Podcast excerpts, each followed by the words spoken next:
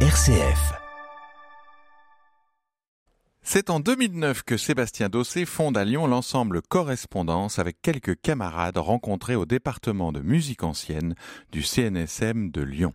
Il choisit alors de se concentrer sur un répertoire peu connu, celui de la musique baroque française du XVIIe siècle et plus particulièrement de son compositeur fétiche, Marc-Antoine Charpentier, l'auteur du fameux Tédéum qui a fait les beaux jours de l'Eurovision.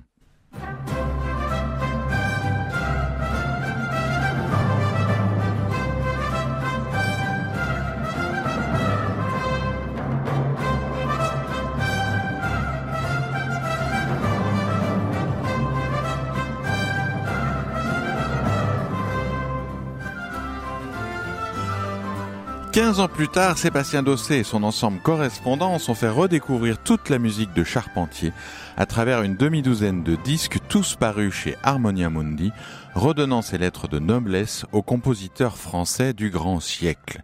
Ils reviennent cette année sur la scène de l'auditorium à l'occasion d'un programme intitulé Noël baroque qui met en avant une autre œuvre célèbre de Charpentier, la messe de minuit.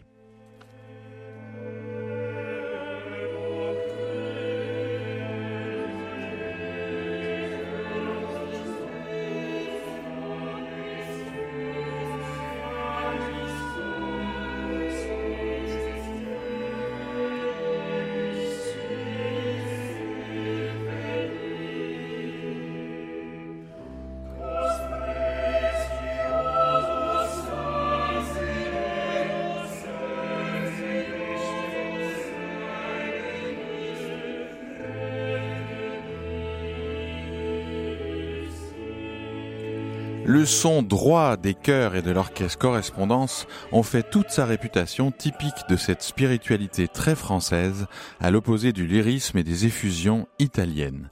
Mais la tradition des messes de Noël à l'époque de Charpentier avait pour particularité de mêler sacré et profane, notamment avec la fraîcheur des thématiques pastorales propres à la nativité.